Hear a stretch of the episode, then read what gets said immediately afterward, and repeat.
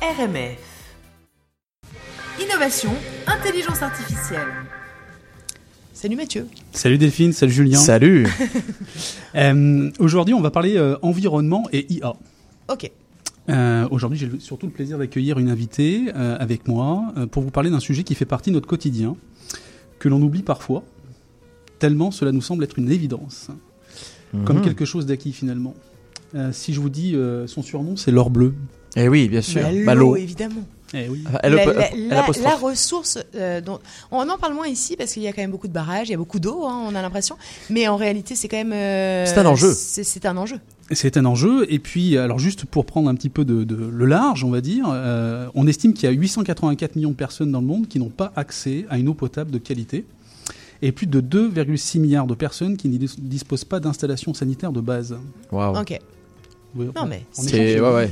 Incroyable. important de, de- de prendre connaissance de notre chance. Tout à fait. Et euh, les prédictions estiment que euh, d'ici 2025, les deux tiers de la population mondiale manqueront d'eau. Il n'y a pas si longtemps que cela, il n'existait aucun texte de loi pour faire de l'accès à l'eau un droit humain.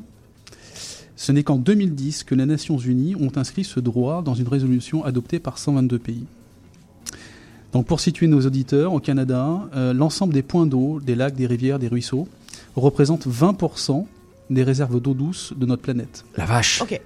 Ah oui. Donc au Canada, nous avons une, immense richesse et cela entraîne forcément d'immenses responsabilités. Uh-huh. Totalement. Et donc c'est pas un hasard si euh, c'est une start-up canadienne et québécoise co-créée par Nessan Saran qui a décidé de développer des solutions IA pour optimiser la gestion de la consommation de l'eau. Nessan, bonjour. Bonjour, Bonjour. Mathieu, bonjour Delphine. Nessan, je suis très heureux de te recevoir aujourd'hui. Euh, j'ai- J'aimerais juste pour euh, que, tout le monde comprenne, tu peux nous résumer ton action aujourd'hui, euh, les points sur lesquels vous intervenez, toi et ton équipe? Oui, absolument. Donc en fait, notre startup s'appelle Can Forecast et ce qu'on fait, c'est de la gestion intelligente de l'eau avec l'intelligence artificielle. On s'occupe vraiment de deux pans de la gestion de l'eau. Donc il y a l'eau potable. Euh, en gros, on travaille avec euh, plusieurs municipalités maintenant dans l'est du Canada pour leur dire quand une conduite d'eau potable va casser avant qu'elle casse. Ah. On va parler plus tard. Et on parle aussi de l'eau usée parce que euh, malheureusement dans les grandes villes américaines, même européennes, souvent les conduites d'eau usée et d'eau pluviale sont combinées. Donc euh, ce Eh qui oui. arrive, c'est que lorsqu'il pleut trop, les stations d'épuration ne sont pas capables d'absorber le débit à l'entrée. Donc euh, ces, ces eaux usées en fait qui viennent de nos maisons sont diverties euh, dans la rivière, euh, dans la nature. Et euh, pour les citoyens qui essaient de se baigner, qui essaient d'avoir l'accès à l'eau dans les plages urbaines, ça devient un gros problème de santé publique. Donc on a justement travaillé avec la ville de Montréal pour faire en sorte que les gestionnaires de plages sachent avant que l'eau soit contaminée, si l'eau va être contaminée pour fermer les plages. Ok. Hmm. C'est- de la statistique ou Euh, euh, essentiellement? Oui, en fait, euh, il y a, y a qui, je, je dis oui de temps en temps, mais euh, pas pas que. En C'est- fait, c'est euh, même du prédictif? Oui, c'est définitivement du prédictif. Euh, du proactif, la statistique et l'intelligence artificielle sont très reliées. Et euh, en fait, euh, justement, nous, on travaille avec euh, des professeurs et en statistique et en IA. Et, et c'est drôle parce que euh, ils utilisent souvent euh, des termes qui se ressemblent, mais euh, pour dire des choses un, petit peu différentes. L'IA, c'est plus, euh, pour donner un exemple, c'est plus euh, des informaticiens qui ont décidé de monter une maison et de voir si elle fonctionne. Et les statisticiens, c'est des gens qui ont besoin de faire la maquette, de s'assurer qu'on peut tout dériver jusqu'aux axiomes de la probabilité pour être certain que la, la maison va résister aux secousses sismiques. Ok. Et euh, justement, alors moi je suis très fier que la ville de Montréal ait, ait fait, ait fait ce choix-là de, gestion de l'eau, hein, gestion intelligente de l'eau. Et, je suis un petit peu curieux, comment ça se passe, Nathan, quand euh, vous intervenez euh, pour travailler justement avec euh, les gens qui travaillent l'eau habituellement? En fait, on a eu une grande chance, c'est qu'on a remporté un hackathon, une compétition de programmation qui s'appelait Aquahacking en 2016, euh, avec un modèle justement prédictif de la qualité de l'eau en rive. Et euh, c'est euh, des gens de, de la direction des eaux usées à la ville de Montréal qui sont venus nous voir. C'est eux qui ont été proactifs pour le coup et ils nous ont proposé de développer le modèle avec beaucoup plus de données, toutes les données historiques qu'ils avaient euh, pour la plage de Verdun. Et en fait, euh, disons que c'était notre premier contrat, euh, moi et mon cofondateur, on avait beaucoup de temps à passer sur le contrat, donc on a passé euh, énormément de temps. Et euh, les gens de l'eau potable sont venus nous voir parce que nos premiers clients étaient satisfaits, je pense, de ce qu'on avait fait. Et c'est eux qui nous ont proposé la solution, le challenge pour déterminer si les conduites vont casser ou pas. Businessment parlant, euh, c'est quand même plutôt confortable quand tu as ton client euh, qui te demande de développer quelque chose. Oui. C'est une- c'est ok. Après, Oui. il faut Oui. effectivement être bon pour euh, pour, euh, bah, pour, pour, pour répéter euh, ça auprès de d'autres clients, mais ok. Oui, puis, euh, puis je ne sais pas si tu peux le, le dire, mais enfin, il n'y a pas de secret. Euh, en fait, euh, N- N- Nessan m'expliquait que on n'a pas l'impression, mais quand on marche dans la rue, il y a, il y a des conduites qui ont plus- plus de 150 ans Oui. euh, sous nos pieds. Ok. Et, euh, et donc, euh, ouais, mais c'est surtout la, la- la météo. hein. La météo au Québec fait que, euh, voilà.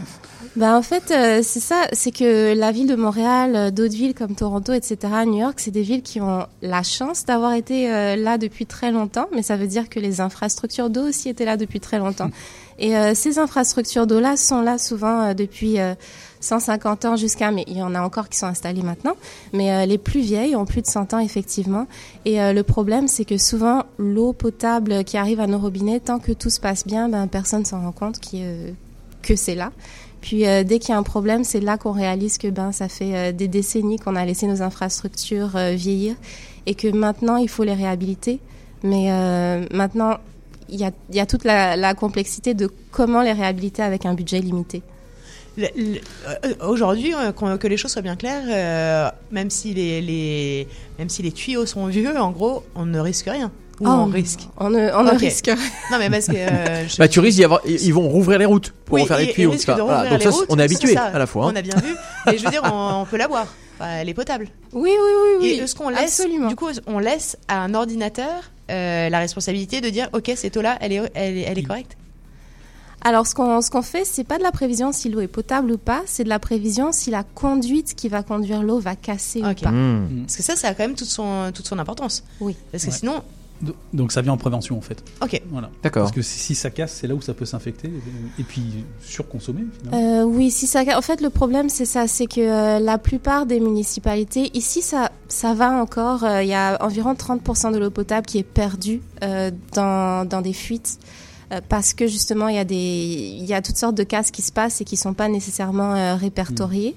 Mais euh, il y a d'autres pays, par exemple, euh, je parle euh, du Brésil, je, passe, je parle de certains pays africains, où est-ce qu'il y a jusqu'à 70% de l'eau qui est produite par Wow. les usines, qui est perdue dans le Qui sol. gâché.